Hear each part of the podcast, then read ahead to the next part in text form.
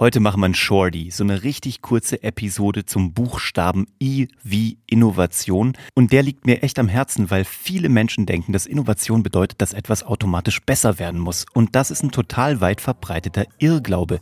Bei Innovation geht es um was ganz anderes. Und was das ist und wie du davon profitieren kannst, das erzähle ich dir direkt nach dem Intro.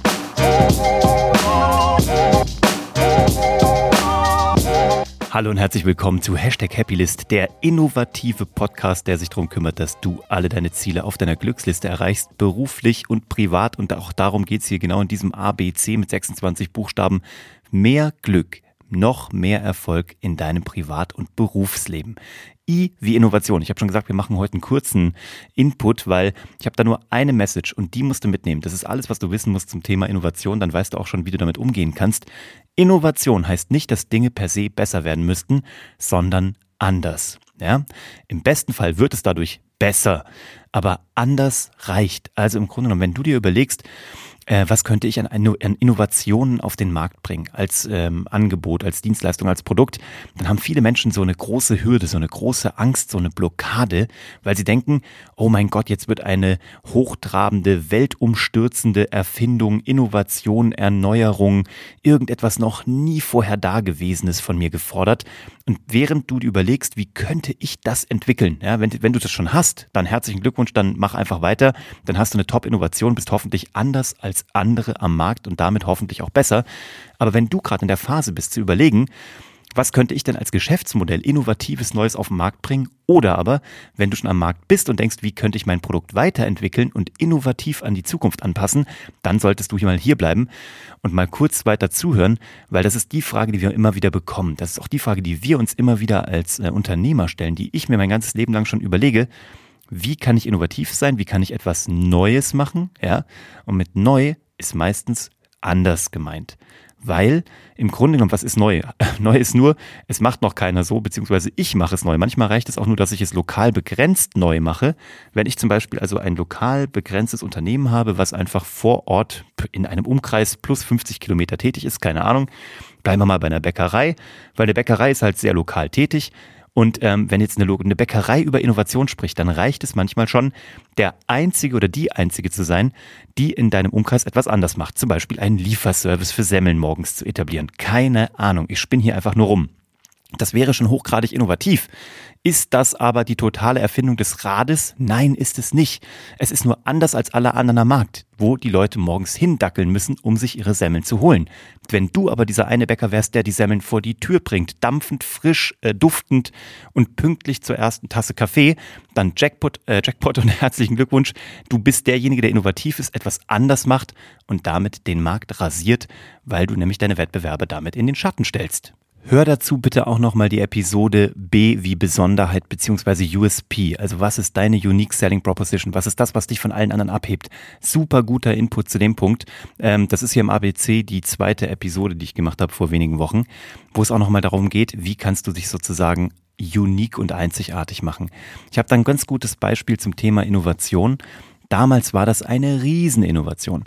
Ich weiß nicht, ob das hier schon mal erzählt habe. Wenn, dann war das gefühlt vor wieder 120 Episoden als ich meine Karriere als Fernsehproduzent gestartet habe und wir so den ersten Fuß in der Tür drin hatten, da gab es damals dieses Thema Luftaufnahmen. Ja, jeder wollte eine Luftaufnahme haben, jeder wollte eine fliegende Kamera haben. Der WDR, RTL, Pro7, alle waren damals ganz heiß. Das war so 2009, 2010. Da war irgendwie dieses Ding, die Kamera muss fliegen. Und das konnte man normalerweise mit so einem Kran bewerkstelligen. Da hast du so einen drei, neun oder zwölf Meter Kran gehabt. An den hast du deine Kamera dran gehängt und dann brauchtest du da irgendwie einen Operator und jemanden, der die Schärfe stellt und einen Kranfahrer, der das sozusagen bewegt. Ziemlich aufwendig, schweineteuer, super schlecht zu transportieren, riesen Heckmeck, aber sah irgendwie geil aus. Warum? Weil wenn die Kamera hochfliegt, spricht man in der äh, Filmgestaltung von der Gottperspektive, die göttliche Perspektive, weil normalerweise nur ein himmlisches Wesen dich von oben sehen kann sozusagen. Auch das, was dich so erhebt, wenn du aus einem Flugzeug rausguckst und von oben auf die Welt schaust und dir denkst, boah, sind die alle klein wie Ameisen, das ist diese göttliche Perspektive. Jeder wollte sie, Sie war schwer zu kriegen. Der nächste Schritt war dann, mit einem Helikopter sowas zu machen oder mit einem Kleinflugzeug, mit so einem Ultraleichtflugzeug oder einem Helikopter, wo drunter eine riesen Armatur dran geschraubt wurde, damit das alles ruhig ist und irgendwie ausgeglichen und kein Wackeln zu sehen ist. war dann noch höher als der Kran, aber sah noch geiler aus und war noch teurer.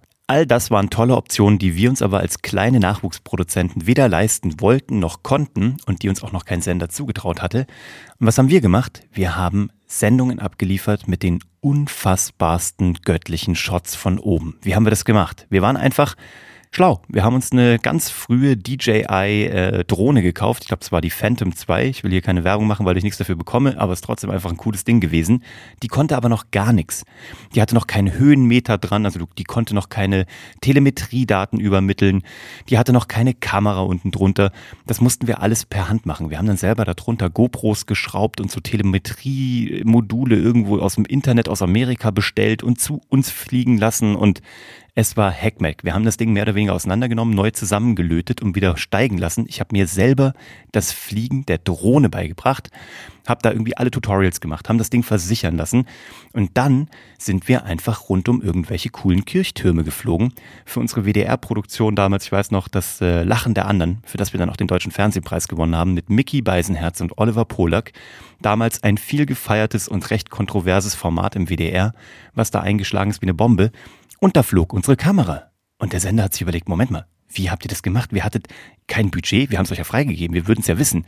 Ihr hattet kein Budget für einen Kran, ihr hattet kein Budget für einen Hubschrauber. Wie zur Hölle habt ihr das gemacht? Und boom, waren wir im Game. Das hat man in Köln gesehen beim WDR. Dann hat man es auf der anderen Rheinseite bei RTL gesehen, auch in Köln. Dann hat es Pro7 gesehen und dann plötzlich standen alle Schlange und wollten von uns Drohnenaufnahmen haben. Damals war das noch der heiße Scheiß, absolut neu. Heute gibt es an jeder Ecke. Jeder 13-Jährige hat gefühlt zu Hause irgendeine so DJI-Drohne rumfliegen, die signifikant besser ist als die, die wir damals hatten.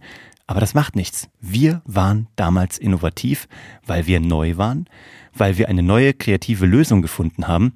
Es war im Grunde genommen auch nur ein Flugobjekt, was geflogen ist und eine Kamera drunter geschraubt hatte, aber unseres war günstig, mobil, schnell, unfassbar äh, kosteneffizient und hat auch noch richtig Bock gemacht zu fliegen. Davon mal abgesehen, ich habe das geliebt. Also bei uns flog der Chef noch persönlich. Das war anders. Das war nicht unbedingt die Erfindung der Welt. Wir haben keine Drohne erfunden. Die gab's schon. Wir haben auch keine GoPro erfunden. Die gab's auch schon. Was wir gemacht haben, ist nur, wir haben aus der ganzen Welt irgendwelche Einzelteile zusammengeholt eine Kamera hier, ein Gimbal da, ein Telemetrie-Datenmodul da, eine Drohne hier, haben das zusammengeschraubt, gelötet, getüftelt. Aber die Tutorials gab es auch schon. Du musstest nur alles finden. Aber in der Kombination war es am deutschen Produktionsmarkt neu. Und das hat uns den riesen Wettbewerbsvorteil gegeben. Und danach standen wir dafür, dass wir die sind, die sozusagen in die Luft gehen. Und das wurde gutiert mit vielen Aufträgen und hat uns einen fetten ähm, eine fette Intro, äh, fette Intro, ein fettes Entree in diese Branche gegeben. Also, überleg dir Hausaufgabe heute, du weißt, immer gibt es eine kleine Hausaufgabe, einen kleinen Übertrag in dein Leben, in dein Business, in dein Privatleben. Wo kannst du Dinge anders machen und kannst dadurch innovativ sein? Weil in der Regel ist anders besser. Und das ist die logische Konsequenz, wenn du Dinge einfach anders machst als die Konkurrenz, als die Mitbewerber, als Menschen, die so mit dir ähm, entweder im regionalen Markt als Bäcker oder im nationalen Markt oder vielleicht sogar im internationalen Markt mit dir in Konkurrenz treten. Also überleg dir, wo kannst du die outperformen durch eine schlaue Idee, einen schlauen Move und eine coole Innovation, die ganz anders ist als all das, was andere machen. Ähm, für mich wäre es eine mega Innovation, wenn ich noch mehr Bewertungen für diesen Podcast hätte. Fällt mir gerade auf. Das würde für mich alles anders machen. Also von daher, wenn du diesen Podcast magst, das Allertollste wäre, wenn du ihn weiterleitest an jemanden, der auch noch ein wenig Innovation in seinem Leben gebrauchen kann toll wäre es, wenn du mir eine tolle Bewertung da lässt. Gerne einfach hier auf die Sterne klicken oder auch gerne eine Bewertung schreiben, wenn es dir gut gefallen hat. Ich freue mich drauf, ich freue mich auf die nächste Episode. Dann machen wir das J wie Yesas. Da muss ich nochmal drüber nachdenken. Ähm, aber die kommt am Sonntag und du bist der Erste, der sie hört. Ich freue mich drauf. Dank dir. Ciao.